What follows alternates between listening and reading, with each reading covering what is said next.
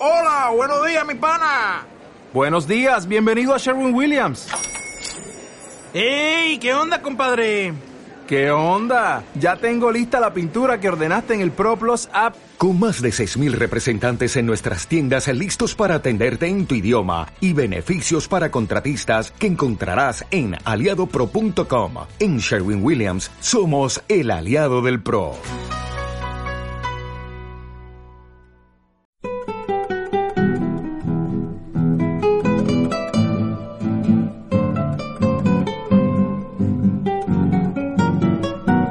Radio Universidad presenta Mis lecturas por la radio.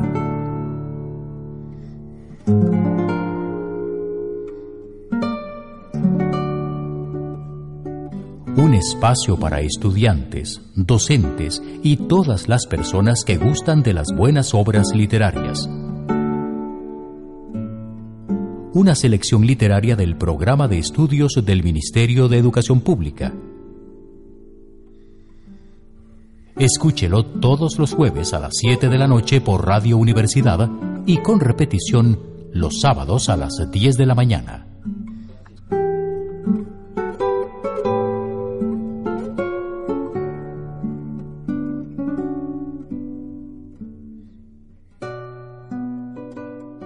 Hola amigos radioescuchas de Radio Universidad de Costa Rica, les saluda Karen Calvo, bienvenidos a este su programa Mi Lecturas por la Radio, que toda la semana le ofrecemos acá en Radio Universidad de Costa Rica como un eh, apoyo a las lecturas que el MEP a este año ha designado como eh, lecturas obligatorias justamente del programa de secundaria. Me acompaña en la oportunidad del día de hoy la doctora Ruth Cubillo Paniagua, quien agradezco siempre su compañía en este espacio, y vamos a continuar hablando un poco acerca del de, ciclo de novela que iniciamos semanas anteriores. Para la oportunidad del día de hoy vamos a estar comentando la novela El Moto, que es de, bueno, escrita por Joaquín García Monge, un autor costarricense, y pues aunque conocemos un poquito acerca de este autor, me gustaría, doña Ruth, que empezáramos tal vez hablando un poco acerca de algunos otros elementos biográficos que nos puedan eh, ampliar un poco el panorama sobre esta figura literaria del día de hoy. Claro que sí, Karen, muchas gracias. Bueno, García Monge es un escritor, como ustedes se bien conocido en nuestro ámbito, eh, un clásico, podríamos decir, de la literatura costarricense. En algún programa anterior de Compartiendo la Palabra hemos comentado sobre este autor y sus grandísimos aportes a la cultura costarricense, pero el día de hoy, siendo que se trata de otro espacio, en este caso de, de, este programa de, eh, dirigido y dedicado a la, a la lectura eh, que establece el Ministerio de Educación como obligatoria, pues me parece que sería importante retomar algunos datos biográficos mínimos de, de García Monge para que podamos ubicarlo contextualmente. Pero lo que más me va a interesar el día de hoy, como suele suceder en este espacio, es analizar el texto literario que, que nos trae aquí, en este caso el moto. Pues bueno, eh, García Monge nació en enero del año 1881 y murió el 31 de octubre del año 58, 1958. Eh, datos importantes, bueno, estudió en el Liceo de Costa Rica, su educación secundaria, y en el año 99 obtuvo su bachillerato por suficiencia. Pero hay algo que me interesa señalar y es que en 1901 él obtuvo una beca para estudiar en el Instituto Pedagógico de Chile, de Santiago de Chile, y permaneció ahí hasta 1904. Lo señalo porque esta formación que recibió en Chile fue fundamental para su producción cultural y literaria posterior y también para su eh, planteamiento ideológico, podríamos decir, que está presente de diversas maneras en su producción literaria y cultural también, por supuesto. Pero me, les decía que me interesa señalar este dato porque junto con otros escritores como Roberto Brenes Mesén, como Gonzalo eh, Sánchez Bonilla y otros más, García Monge constituyó lo que se llamó el, gru el grupo de los chilenoides, ¿verdad? Los, los estudiantes ticos que estudiaron en Chile y que entonces tenían una formación ideológica, digamos, radical, porque entonces en, en cierto momento de sus vidas eh, se decantaron por el anarquismo, eh, el socialismo, incluso el comunismo en algunas ocasiones. Pues bien, eh, García Monge escribe una autobiografía muy particular que no voy a citar aquí textualmente, pero sí quiero retomar de esa autobiografía un, un hecho importante, y es que él se asume como una persona que fue eh, incómoda para muchos sectores políticos del país y que en ese sentido se vio enfrentado al repudio o al rechazo de, bueno, de varios sectores políticos, decíamos, pero que en, términos laborales mm, significó el despido de muchos puestos de trabajo. García Monjes dice en su biografía cómo lo fueron sacando de diversos lugares por su posición ideológica, precisamente. El primer lugar del cual lo echaron fue, eh, bueno, cuando, cuando él regresó de Chile, eh, estuvo trabajando en, eh, bueno, en el Liceo de Costa Rica enseñando castellano durante seis meses, pero de ahí lo echó, bueno, Ascensión Esquivel, que era el presidente en ese momento, por considerarlo subversivo y anarquista. Luego pasó a trabajar en, en el Colegio Superior de Señoritas, donde estuvo, dice él, por un lapso de aproximadamente 13 años, enseñando literatura y castellano. Ahí les pareció más inocuo, pero luego estuvo trabajando en, em, bueno, los hermanos Tinoco que llegaron al poder en 1917, como sabemos, eh, lo volvieron a destituir de este puesto donde estaba, que era el Colegio Superior de Señoritas, y mm, decidió entonces viajar a Nueva York para buscar financiamiento porque quería emprender un proyecto cultural que luego se llamó Repertorio Americano que era un semanario en, primer, primera instancia de artes, letras eh, y, muchas otras materias. Era un, periódico, una revista cultural muy, eh, bueno, muy importante. Fue un centro de eh, divulgación de ideas radicales en algunos casos y, de, de, mucha naturaleza, porque en realidad y me parece que García Monge, como editor de esta revista, tenía una amplitud bastante grande. Bien, entonces, a la caída de, la dictadura de, los hermanos Tinoco, que fue en el año 19, el nuevo gobierno lo nombró ministro de Educación. Y entonces, bueno, ahí comienza efectivamente en ese año a publicar su revista, Repertorio Americano. Eh, luego ocupó la, la dirección de la Biblioteca Nacional, pero de ahí también fue destituido por el gobierno de León Cortés. Y llega un momento de su vida en, el que García Monge se aburre un poco o se cansa o se fastidia de esta dinámica institucional, política y demás, y decide entonces, dice él, recluirse en su casa, a, hacer el repertorio y atender gente que quisiera conversar con él sobre diversos temas. Y así lo hizo. No sé exactamente de qué vivía, porque más bien él invertía fondos eh, en el repertorio americano, fondos propios en el repertorio. Cuando tenía un salario, sacaba de su salario para ayudar a financiar la revista, pero bueno, tenía suscriptores y se fue haciendo una revista más consolidada, que me imagino que eso le permitía autofinanciarla y de, de alguna manera subsistir él con su familia.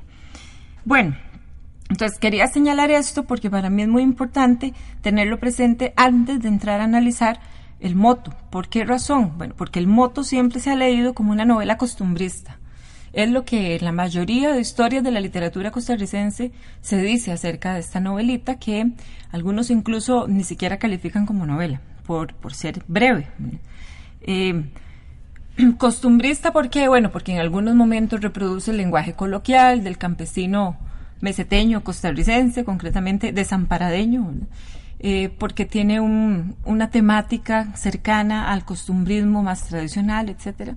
Sin embargo, yo después de, de, mucho estudiarla y de ponerla en relación con otros textos, he llegado a la conclusión de que es una novela que tiene elementos naturalistas también. Y que es una novela que constituye una crítica al modelo de ciudadano costarricense que se venía forjando desde hacía un par de décadas en Costa Rica. Recordemos que el moto se publicó en 1900. Piensen también que García Monge entonces era un joven de escasos 20, 19 años cuando publicó el moto. No había ido a estudiar a Chile todavía cuando publicó el moto, pero ya tenía el germen, diríamos, de algunas ideas que podemos relacionar con la justicia social, por ejemplo, la igualdad o la inequidad en, el, otro sentido. Eh, y entonces, a partir de aquí, me parece que eh, García Monge de algún modo critica ese modelo de ciudadano tico. ¿Por qué? Bueno, porque recordemos que había diversos discursos literarios, culturales, políticos y demás que habían ido forjando un ideal de ciudadano costarricense. ¿Qué era cómo? bueno, todos lo sabemos porque lo hemos oído eh, eh, mencionar de muchas maneras, pero era un, individuo blanco, eh, muy trabajador, pacífico, tranquilo, ¿verdad? muy defensor de su país o, con ese ideal de defender la soberanía de su patria, valiente, esforzado, etcétera. todas esas características ideales que, sabemos bien que se quedaban en el ideal, porque muchos textos literarios de la época incluso retratan a hombres que no eran exactamente así. Entonces, bueno, ¿qué pasa con este protagonista del moto, José Blas? Eh, bueno, José Blas era un, niño huérfano, moto, como se le solía decir en aquella época, al que se quedaba sin padre o sin madre, y en este caso ni padre ni madre, porque el padre se había ido y la madre murió. Eh, era un individuo pobre, que dependía casi que de la caridad de su padrino y entonces eh, en muchos sentidos contradecía este ideal de ciudadano, pero vamos a ver por qué razón, o sea, por qué lo estamos planteando así y por qué pensamos que hay algunos rasgos naturalistas. Bueno, si recordamos la historia del moto, sabemos que existe un conflicto amoroso que es el que desencadena realmente la trama de la novela y este conflicto amoroso tiene que ver con el hecho de que José Blas estaba enamorado de Cundila, Secundila. Cundila era una mujer, una, muchacha muy joven, hermosa, hija del gamonal del pueblo. Eh, este gamonal era un patriarca en todo el sentido de la palabra y en eso insiste mucho la narración de, García Monge. Eh, cuando, el, cuando el señor es señor Sole, ¿verdad? Eh, da una orden, todos tenían que acatarla porque era el, padre, ¿verdad? Pero el padre en el sentido de autoridad. O sea, ese padre al que había que hacerle caso porque si no le podía ir muy mal a usted si, si contradecía sus órdenes, ¿verdad? Y todos, o sea, mujeres, hombres, peones, etcétera, todos los que estaban alrededor de este individuo tenían que obedecerle. Bueno, por supuesto que su hija Cundila no iba a ser la excepción. En un momento de la historia, José Blas expresa al cura del pueblo su deseo de casarse con Cundila. Ella dice estar muy enamorada de él también, pero en un momento determinado el padre de Cundila decide que ella tiene que casarse con otro individuo. Un señor que es además el padrino de José Blas, que es otro gamonal en el pueblo, que tiene su hacienda, su dinero, su bienestar económico, y que entonces mm, él piensa que es un mejor partido para Cundila. En ningún momento ni siquiera valora la posibilidad de que José Blas sea el esposo de su hija. ¿Por qué? Porque era pobre, A pesar de ser joven y trabajador, era pobre. Esta condición, o sea, esta, em, es el hecho de que perteneciera a, otra clase social, si se quiere, ¿verdad? implicaba un impedimento para que fuera el esposo de Cundila. Ahora, em, ella en un momento determinado piensa eh, en, insistir en todos, bueno, insistir en casarse con José Blas pero él sufre un accidente muy grave. Eh, tenía que ir a ensillar un caballo y el caballo lo botó, él tuvo un accidente terrible y quedó muy mal. Cuando Cundila lo fue a ver, pensó que ya José Blas no se levantaba de esa cama y que lo había perdido de algún modo como, como hombre, ¿verdad? Así que decide pues hacerle caso a su padre y casarse con el, el otro señor. Bueno, entonces, ¿qué sucede con José Blas en el, eh, cómo es el desenlace de la trama de este texto. José Blas decide, de algún modo, aceptar su destino, que era un destino fatídico y trágico, porque no puede ser feliz, o sea, no se le dan las condiciones de ningún tipo para ser feliz, porque para él la felicidad implicaba casarse con Cundila y, y continuar trabajando, o sea, él no tenía mayores expectativas, pero sí quería, digamos, en ese ámbito amoroso, realizarse. Y cuando no lo logró, eh, se sintió totalmente ofuscado e infeliz. Y la manera que encontró de eh, huir de todo esto fue yéndose a las bananeras, perdón, a, a, las salinas, que fue donde se había ido su padre y eh, donde había encontrado la muerte su padre precisamente por una enfermedad grave que era propia, propia de estos lugares a donde se producía la sal. Entonces, bueno, el texto finaliza así, o sea, no sabemos qué pasa exactamente con José Blas. Sí sabemos que ante el gran desengaño amoroso que ha experimentado, decide huir. evadir esa realidad. Él no quiere ver a Cundila casada con su padrino y entonces decide desaparecer de este mapa. Em, ahí es donde vemos justamente ese elemento naturalista, porque claro, José Blas es un individuo que tiene unas condiciones tales que no le permiten surgir. Aunque tenga todo el deseo de hacerlo y la fuerza vital por su juventud y demás para hacerlo, no lo logra. Pero, hay impedimentos más fuertes y más grandes que se lo impiden. Pareciera en este caso ser eh, uno de ellos, decíamos, el, determinante económico, o sea, su extracción social, eh, la clase a la que pertenece, y esto es irremediable, ¿verdad? O sea, no hay, no hay más que hacer. Además, esa autoridad patriarcal que representan tanto el padre de Cundila como su padrino, el padrino de José Blas, le impiden hacer algo. O sea, él no puede enfrentarse a la autoridad de estos varones, porque él está en otro estatus. En otra escala social, y, es imposible enfrentarse. El enfrentamiento hubiera incluso significado probablemente un duelo, la muerte o la exclusión total o no sé, el, texto no entra en esos detalles.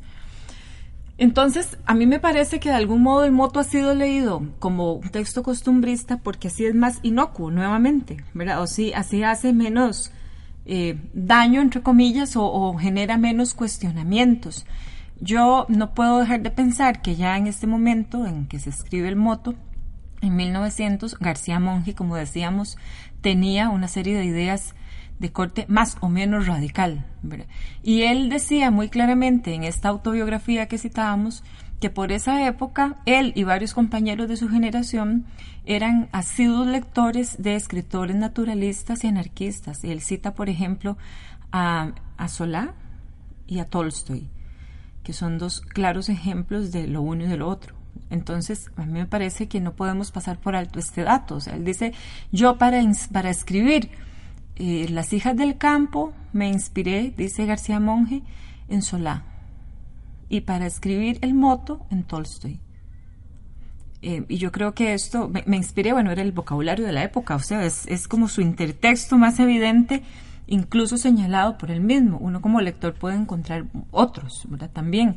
Pero me parece que eh, el moto habría que leerlo en este sentido. Álvaro Quesada Soto, en sus textos de crítica literaria costarricense, inició, digamos, esta línea de lectura, pero a mí me parece que habría que profundizarla, porque realmente hemos seguido reproduciendo la idea de que se trata de un texto simplemente, entre comillas lo digo, simplemente costumbrista. ¿verdad? Porque claro, en, un momento del texto vemos cómo se reproduce ese lenguaje coloquial del patriarca, del gamonal del pueblo, cuando llamaba a todos a, rezar con él.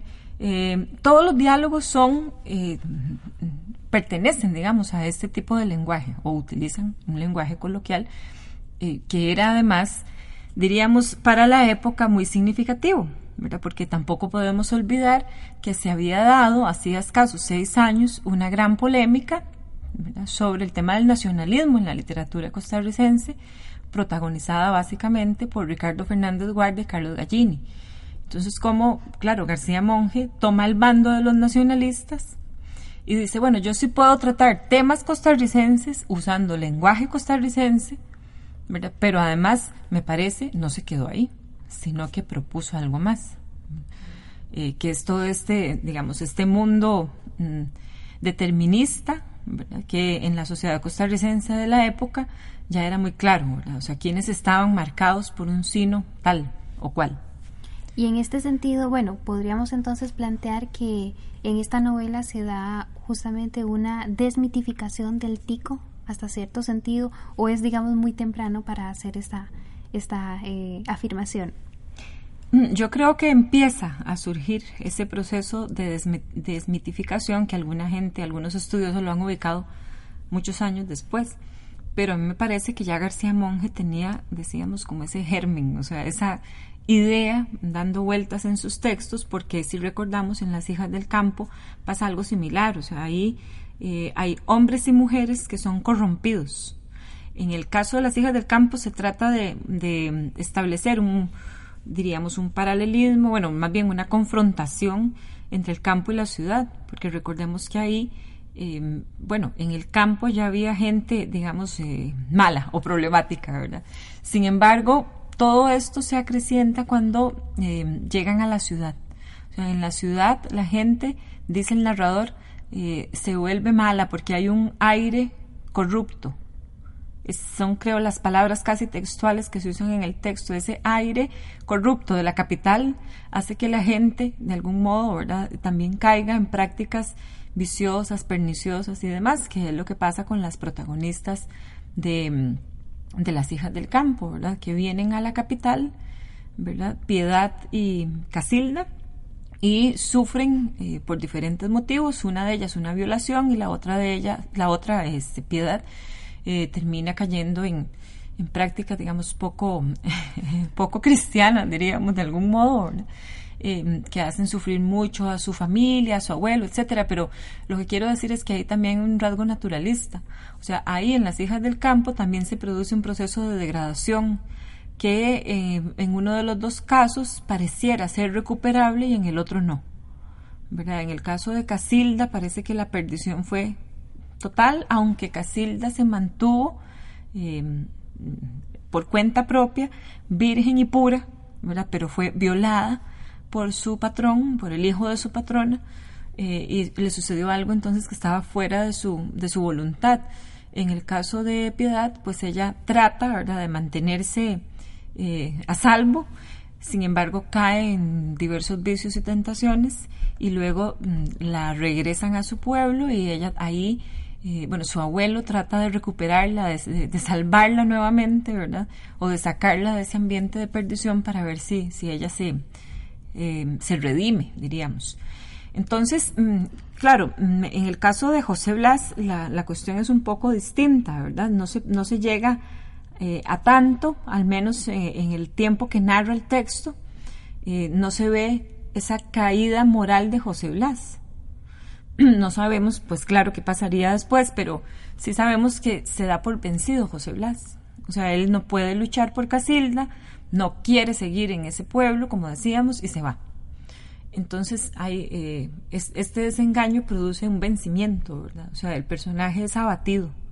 Y aunque se presenta, digamos, como el protagonista del, relato, no sale bien librado. O sea, es un protagonista al que le va mal, ¿verdad? Que no, que no tiene eh, una buena fortuna, diríamos. O que en todo caso plantea, como, como decíamos, el, el tema este del determinismo social, y de algún modo biológico, si se quiere, porque entonces José Blas mm, eh, está ante un dilema tal que no sabe cómo resolverlo.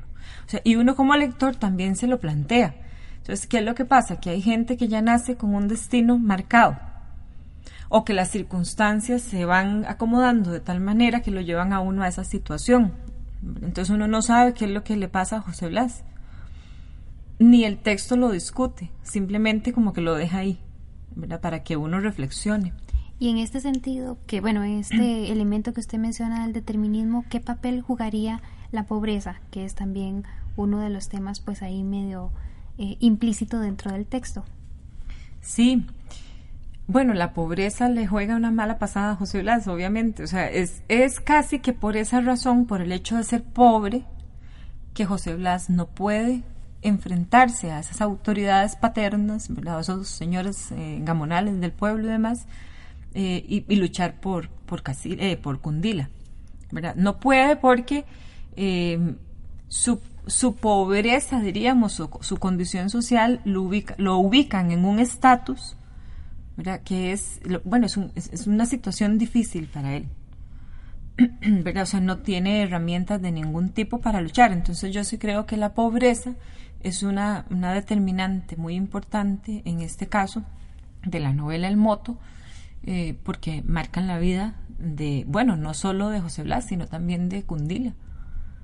Ella se casó con un, hombre al que no amaba para nada. Era muchos años mayor que ella, lo hizo por respetar la voluntad de su padre, etcétera, etcétera. Eh, y entonces, claro, o sea, el, el, tema de la pobreza me parece que desempeña un papel importante, muy importante aquí, igual que en Las hijas del campo.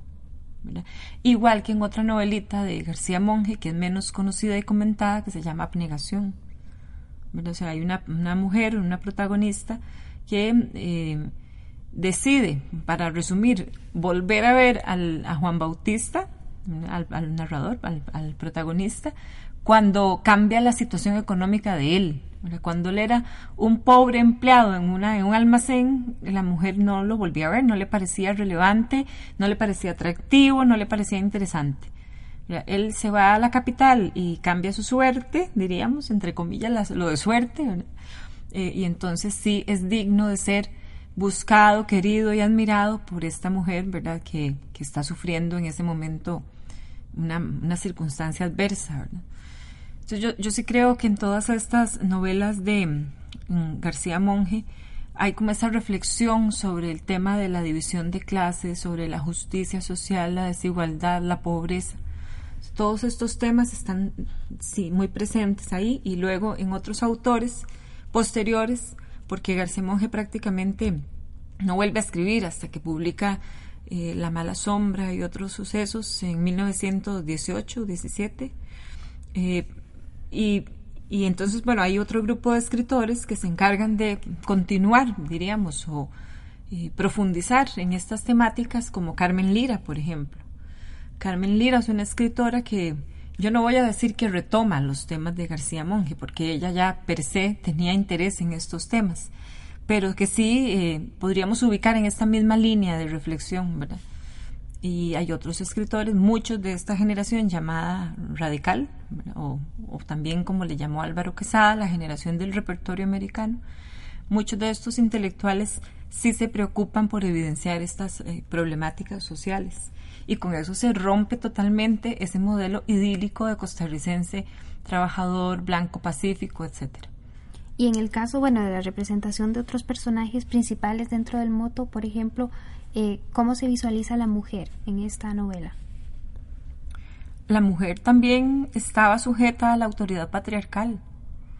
Ahí las mujeres no tenían mucha voz, ni voto prácticamente. O sea, en el caso de Cundila, ella no tuvo más remedio que acatar la voluntad de su padre, que era cásese con este señor, ¿verdad? O sea, usted no puede tener opinión propia. Claro, es muy eh, lógico que fuera así, porque si nos ubicamos mm, contextualmente, ¿verdad? Hay que entender que en 1900 eso era lo que sucedía se sucedía que las mujeres tenían que obedecer a, su, a la figura paterna que hubiera en, la casa, ¿verdad? El padre, el hermano mayor, el abuelo, o sea, quien, quien desempeñara ese rol, ¿verdad? De pater familias. Y ya está, o sea, no había manera de, de discutir, diríamos. Sí se ve que, bueno, porque la, la, novela se desarrolla totalmente en este ámbito rural, Desamparados era rural en esta época, ¿verdad? Y eh, entonces hay como ciertos valores que se resaltan entre, bueno, como propios de la gente de este lugar, que era la honradez, el hecho de ser muy trabajadores. ese tipo de valores sí siguen ahí como una constante, ¿verdad? Que ya, como decíamos, luego en las hijas del campo se van a quebrar un poco, pero todavía en el moto están presentes, ¿verdad? Se presentan a esos campesinos como muy trabajadores, muy laboriosos, muy honrados, etcétera. Y claro, ahí, ahí me parece una pequeña crítica al clero, ¿verdad? porque se critica un poco al cura Januario, me parece que se llama, y este cura eh, es el que mejor vivía casi en el pueblo. ¿verdad? Eh, sí es importante señalar que aún los gamonales del pueblo vivían en condiciones que hoy podríamos decir que son, eh, no sé, pobres o, o como podría, adversas en algunos casos, porque la riqueza de ellos no se manifestaba mediante bienes materiales, sino que la riqueza estaba en los terrenos, en el ganado. Em, había pocas posibilidades de consumir, además. Entonces, claro, ante esta escasez de bienes para consumir, la riqueza era otra cosa. O sea, incluso en el pasaje cuando se describe cómo fue la boda de Cundila con su esposo, eh, se cuenta como él no quería, por ejemplo, que ella se casara muy arreglada, quería que todo fuera muy sobrio, muy, eh, ¿qué diríamos?, muy comedido, ¿verdad?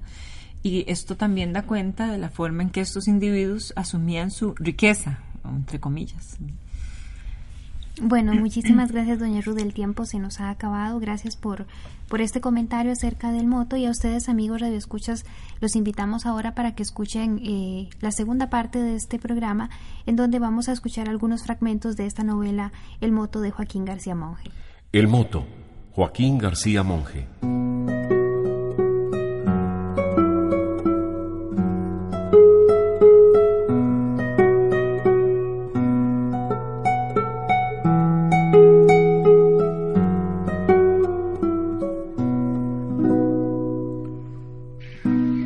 María Purísima, Ave María Purísima, exclamaba don Soledad desde su camastro a las cuatro de la mañana del día siguiente, arrebujado aún en su cobo con la cabeza ceñida por un pañuelo y con las manos llevadas a la frente. Gracia concebida, gracia concebida, respondía doña Micaela, luego Cundila y Rafael. Por los cuartos solo se oía el rumor de todos los peones contestando, Gracia concebida. El gamonal ensartóse los pantalones y los chanclos y publicó tres veces. Todo el orbe cante con gran voluntad, el trisagio santo de la Trinidad. Santo, santo, santo es Dios de verdad, siendo trino y uno, con toda igualdad. Las últimas palabras se las cogió doña Micaela para seguir cantando el trisagio otras tantas veces. Interin se ajustaba al cuerpo las enaguas y ponía en su lugar las gargantillas y escapularios que de su cuello pendían. Santo, santo, viva Jesús, viva su gracia, repitieron Cundila y la India Chon, inseparables siempre, llegando a la cocina donde iban a preparar el desayuno para los trabajadores. Así empezaron pues las tareas cotidianas. En los patios, algunos de los gañanes pasaban y repasaban la hoja de los cuchillos, machetes y hachas por el mollejón. Otros se hacían por las coyundas, cuales, arremangándose las perneras, se las ligaban con un cordel a las canillas. Con ser aquel lunes el primero del mes de marzo y observando la costumbre largos años implantada, los dos hijos mayores sacaron el ganado de los potreros para llevarlo a tomar las aguas tibias y salobres.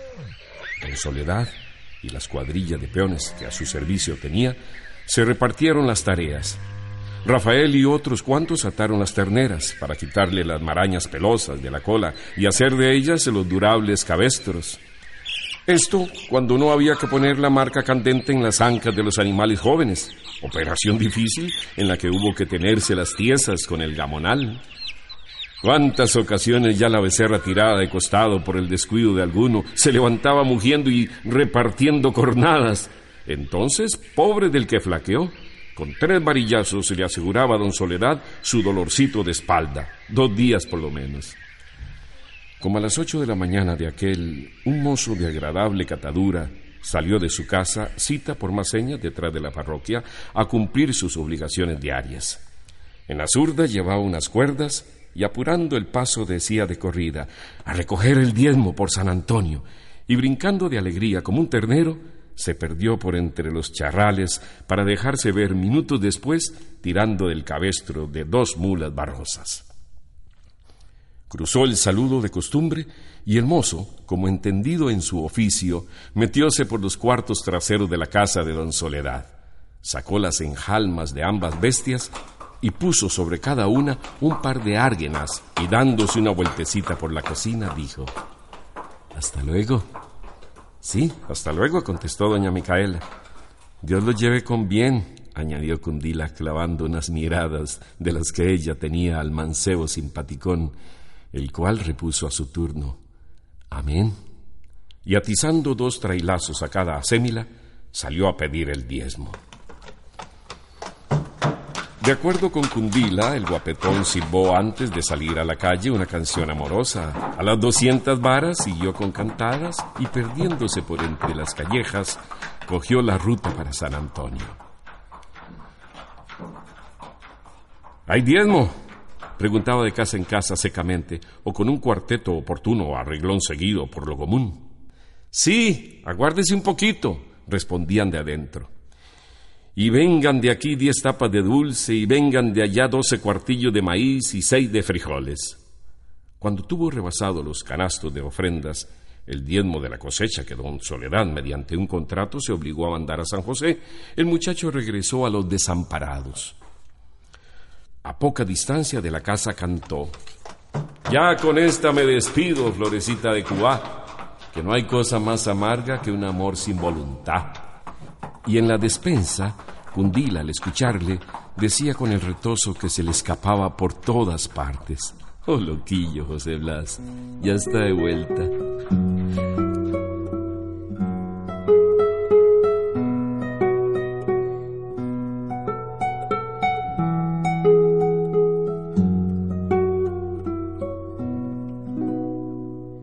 José Blas era su nombre de pila, de acuerdo con Januario, los tatas, el padrino y algunos allegados. Aún no se había despachado cuando murió su padre, un campesino buenote y como Dios manda, escaso de haberes, más una chispa para el trabajo, a consecuencia de una fiebre pescadita ya por las salinas en un verano que pasó con don Soledad haciendo algunos contratos de tercio de sal. La madre, por de pronto, continuó viviendo junto con su hijo de los almuerzos que de la vecindad le enviaban, amén de los regalitos ganados en rezos, para los cuales es fama que se pintaba, porque poseía un memorión bárbaro para aprender cuanto en letras de molde se escribió sobre trisagios y letanías. Por lo demás, sus congojas eran muchas, sobre todo en las noches, por la escasez de luz. Hartas veces tuvo que salir a la calle alumbrada por un tizón encendido o cuando más por una sarta de higuerilla. El candil y la vela de cebo era un lujo que apenas lo gastaban los ricos como don Soledad. Un día, como por ensalmo, cansado Dios sin duda de verla tan acoquinada en este mundo, la mandó unos ataques del corazón y al contar tres no hubo más. Y la señora Nicolasa, pues así se llamaba, arrolló los petates para el otro barrio y la miniatura de José Blas, con seis años justos, fue entregada a su padrino, don Sebastián Solano. Se crió José Blas algo canijo, con los perfiles de su madre, a la cual no le perdió patada, en el sentir del clérigo don Januario. Cuando entró a la escuela, algunos de sus compañeros, con atisbos de encono, le llamó el moto, y así se prosiguió apedillándose dentro y fuera de su casa de la cual salía luego de asearse lo conveniente y en unión de sus amigos echaba a andar repitiendo en coro el Dios te salve hasta llegar a la escuela donde se elevaba a nuestro Señor la oración de entrada. Era el maestro don Frutos un hombre descalzo, metido de piernas en unas bragas azules amarradas a la cintura por una banda de redecilla morada. Una chaqueta cerraba a su busto corto y apretado tirando a mestizo, tenía los carrillos lucios e inflados, como los de un trompetero, el mostacho de pelambre ralo y tieso como el de un gato, la melena lacia y sin una cana y partida en el medio por una raya hecha en la cabeza. Setentón era él, con una musculatura envidiable y muy potente para alzar de las orejas hasta hacer ver a Dios a cualquiera de sus alumnos los cuales a la sazón ocupaban toscas bancas y escribían en hojas de plátano, y sobre las rodillas, por única pluma, la de chompipe unos, la de sopilote otros, y por toda tinta el jugo de ojo de buey cele.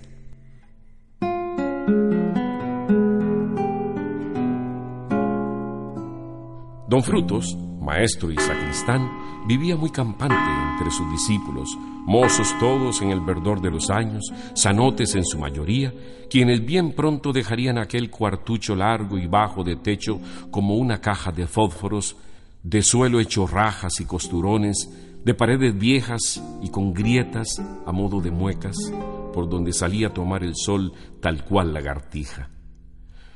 Pues digo que aquellos muchachos contaban ya pocos días para no respirar más el aire tibio del camaranchón escolar y partir para sus labranzas a echarle el ojo a la moza a su gusto, de las cuales don Frutos guardaba su puñado y bajo su férula, junto con los mancebos y a las que trataba punto menos que con dureza, pues muchas de aquellas manecitas se habían soplado tres o cuatro palmetazos de los suyos.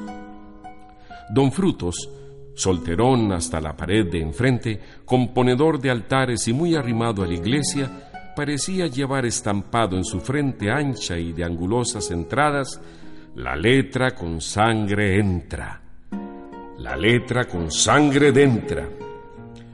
La letra con sangre dentro. Y de veras que era un esclavo de este aforismo absurdo que el niño no sabía una de las cuatro reglas de aritmética, ni la repetía como un loro, allá te va tamaño reglazo por la cabeza, que no entendía en moral, allá te va otro, que no leía de corrido el catón cristiano, o no recitaba al dedillo algún principio, aguántese media docena de soplamocos por la cara, o tres guízaros por las orejas, que alguno hacía de las suyas, Ándese por aquí, y en un extremo del aula le ponía de rodillas sobre granos de maíz, con los brazos abiertos y una piedra en cada mano. Los viernes llegaba don Frutos a la clase con un semblante alegrón, como que era el último día de su semana escolar, y aguardaba Antito de las nueve a sus discípulos, quienes con el catón y el almuerzo traían el punto. Ah, el punto Dios los librara si hubiesen llegado sin él la presencia del maestro, como quien dice, sin naranjas uno, sin dulce y bizcochos otros.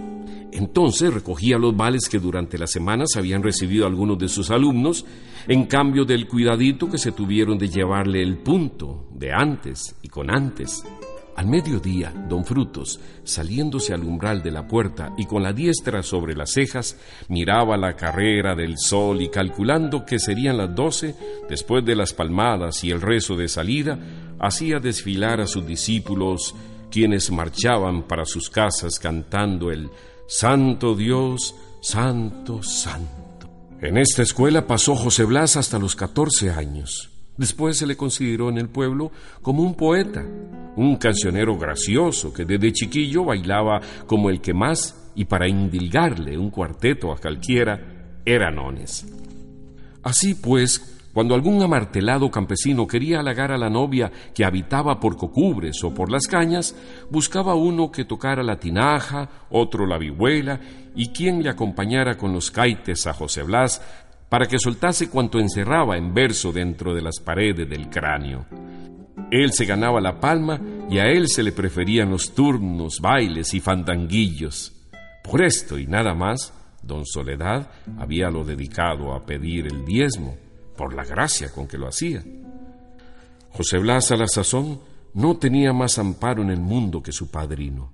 La viejecita Bendaño la tía de don Sebastián y amiguísima de la que fue Nicolasa, y la que era como la uña y la carne, solía tratarle muy bien, y decíale una vez que otra, Jesús hijitico, ni cosa más parecida, si sos el retrato de la dijunta colaca.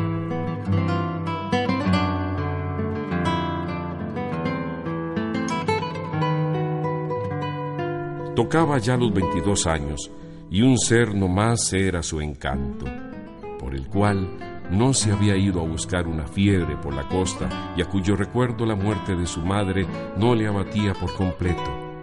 Para ese solo iban sus requiebros de amor y por él lo mismo recogía puntualmente el diezmo como echaba abajo un árbol de la montaña. Y era el tal ser Secundila Guillén, Cundila por cariño. Las lluvias primeras habían caído. Del suelo se exhalaba un vaho de remojada tierra Empezaban ya a verdeguear los prados y a brotar los botones en el ramaje de los árboles y las lágrimas de María por los cercados y el pasto tierno a puntear en los potreros.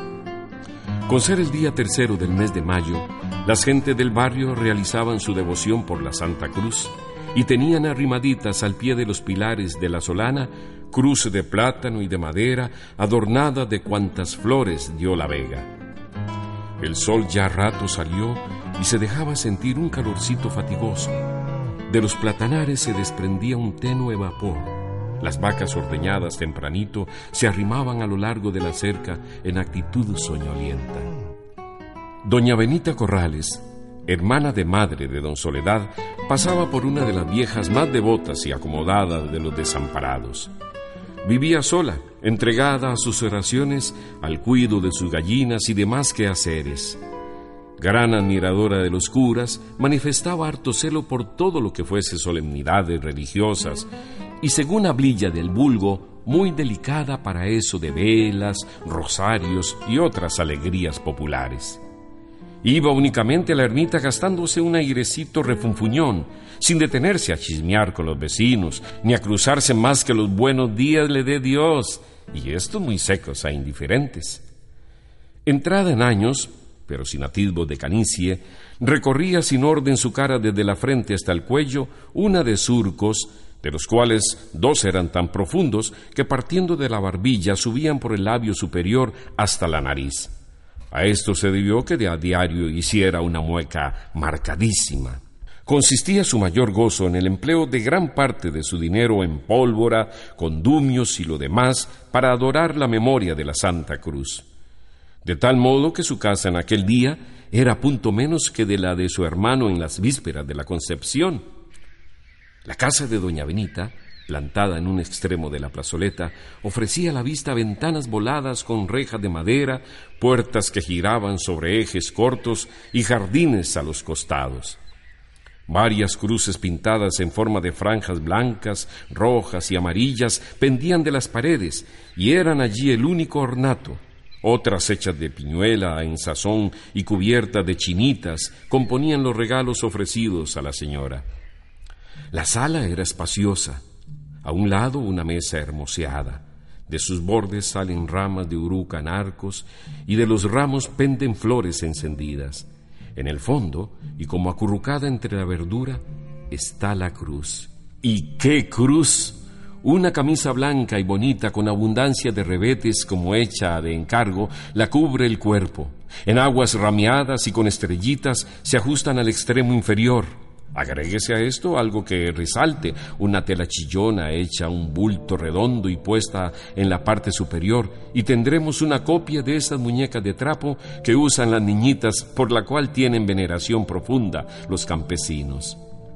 Por añadidura, un pañuelo con pájaros caído hacia adelante y encima de los brazos de la cruz unidas las puntas por una espina, le viene en rechupete. Doña Benita que de curiosa peca ha colocado a guisa de gargantilla y junto con un rollo de cadenas un rosario tradicional de cuenta de vidrio azul con mexicanos y cortadillo de por medio. Los gañanes se han entrado por los patios y corredores como Pedro por su casa. Al pie de un mango, crecido número de hombres hacía rueda a dos que apoyados en la pierna izquierda jugaban a la taba. ¿Cuáles más devotos están tragándose los rosarios, seguidos por un anciano de hablar gangoso que tiene en la zurda tamaña sarta de cuenta de San Pedro? Va enumerando los misterios. Doña Benita ora se dirigía a la despensa y sacaba un puñado de rosquete de un baúl enorme para dárselo a hurtadillas a una de sus comadres, ora apuraba a las muchachas de su servicio de las cuales dos asomaron por la puerta de la cocina, muy agitadas y con la cara hecha una sonrisa. Por las cuartetas que en el trapiche te echó, da a conocer que te quiere mucho. Pobrecillos, ¿viste cómo se fueron detrás de nosotras hasta el río? Sí, lo malo es que tía Benita bien sabe lo brava que se pone, respondió Cundila.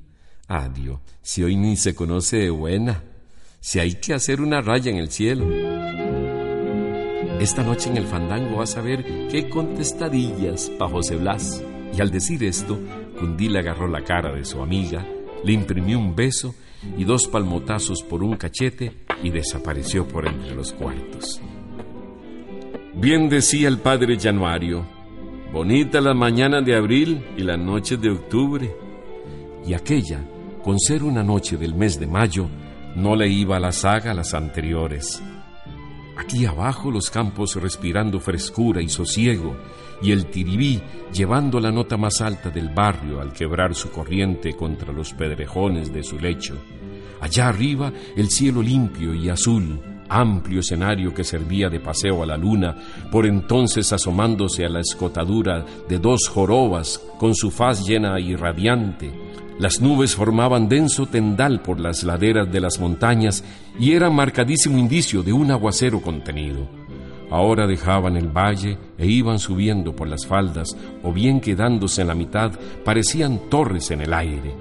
Ya se encaramaban por la cumbre y, como barridas en grupos, unas detrás de otras, a modo de grandísimos patos en desfile, si apenas se daban tiempo a tal cual Picacho para ostentar el azul oscurón de su frente.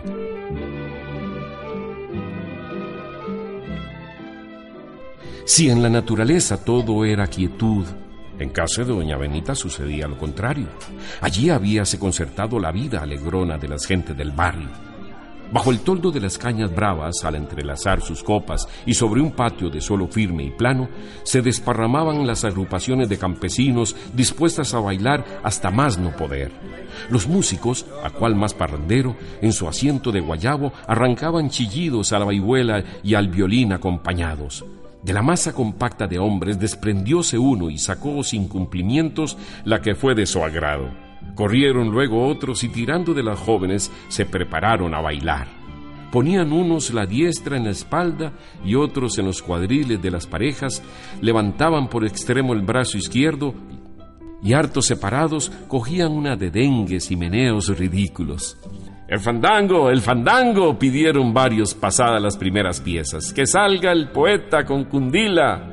No se hizo guardar el poeta y pareció entre el apretado círculo el mismísimo moto, con su pelo arrollado en colochos por la cabeza, el ojo redondo y negro como el carbón, la oreja pequeña, delgado el cuello, el cuerpo enjuto y muy suelto de piernas. Abriéndose campo y empujada por las amigas estuvo después la más buena moza del barrio y en los bailes la más espontánea. Con la frondosidad envidiable con que rompían sus tiernas envolturas la mata de maíz por los campos, así la galanota Cundila había desarrollado sus formas y adquirido esa redondez encantadora de una organización bien constituida. A la sazón vestía ligeramente, y era de verla con sus mejillas y brazos velludos, con toda la frescura de una calabaza en agraz y con sus dos trenzas echadas por la espalda y rubias como una melcocha de dulce.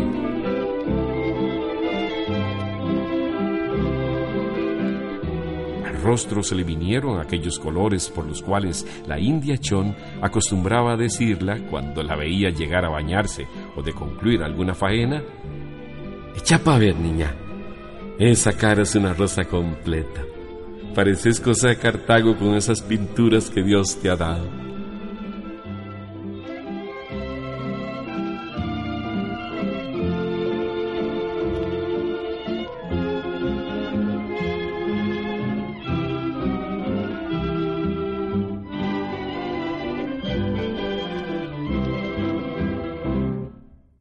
Muchísimas gracias amigos Radio Escuchas por habernos acompañado en este espacio. Antes de irnos les recuerdo el correo electrónico para que nos hagan llegar sus dudas y sugerencias acerca de este espacio que es mis lecturas por la radio perdón, para que pues sigan en contacto con nosotros y también estamos en Facebook para que también nos sigan por ese medio. Quien estuvo con ustedes, Karen Calvo. Muchas gracias.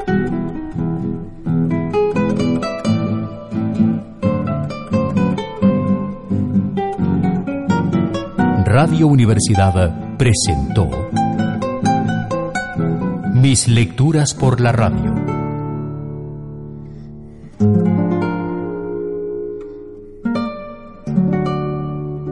Un espacio para estudiantes, docentes y todas las personas que gustan de las buenas obras literarias. Una selección literaria del programa de estudios del Ministerio de Educación Pública. Narración María Steiner, Gerardo Arce. Selección y comentario de textos Ruth Cubillo. Conducción Karen Calvo. Asistente de producción Alejandra Carballo. Producción general Ruth Cubillo y Fernando Mora. Grabación, edición y musicalización Fernando Mora. Dirección General Liliana Solís y Giselle Bosa.